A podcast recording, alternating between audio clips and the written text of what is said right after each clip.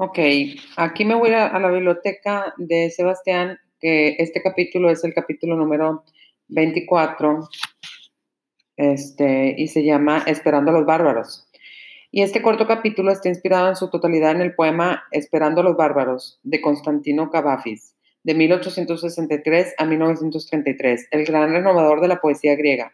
Puedes encontrar el texto completo en su poesía reunida. Ok, bueno, eso está en, el, en, el, en la biblioteca de Sebastián y voy a leer el capítulo Esperando a los bárbaros, que la verdad es que sí está bien cortito.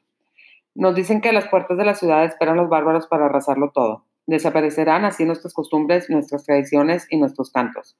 No quedará sobre la faz de la tierra nadie que recuerde nuestro nombre. Seremos solo polvo que se confunda con el polvo. Los bárbaros vendrían y las tinieblas descenderán sobre el mundo, porque los bárbaros no saben de diplomacia o cortesías, no distinguen a los buenos de los malos, no saben qué elegimos en tiempos inmemorables, pero inmemoriales torres, palacios, museos y castillos en memoria de los viejos fundadores de nuestra civilización y que a ellos honramos.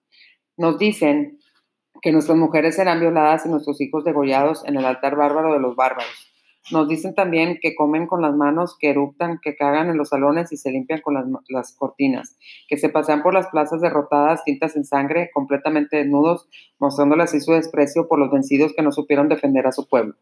Todos los días nos dicen que en cuanto, que en cuanto caiga la noche, una oleada de antorchas, flechas y caballos con las con los ojos relampagueantes, bajarán de las colinas arrasando todo a su paso, y dejamos así de dormir todas las noches esperando a los bárbaros.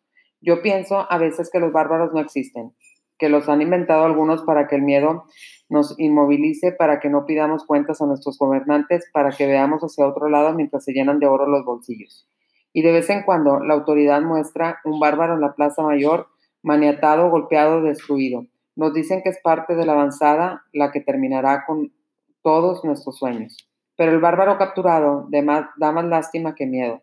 Es un ser indefenso al que le han cortado la lengua para que no cuente nada. Lo ajustician en la plaza y, no, y todos vitorean y se alegran de la caída del bárbaro y se bebe vino y se lanza rosas al aire y se hacen fiestas y hogueras para celebrarlo.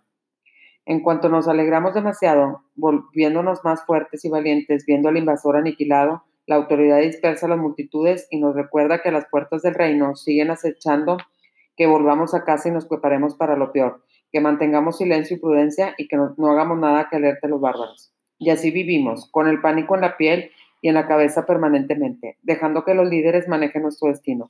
Pero sé de cierto que algún día, no muy lejano, alguien del pueblo se levantará y saldrá con otros muchos armados hasta los dientes en busca de los bárbaros, y los que queden en la ciudad, presas del terror, se, apertrecharán y cerrarán la piedra y luego sus puertas y ventanas esperando la inminente venganza. Y así morirán muchos de miedo, mientras otros buscan los conquistadores. Porque el miedo es bastante más peligroso que los bárbaros. Porque el miedo no está en la puerta del reino, sino dentro de nuestras casas y nuestros corazones.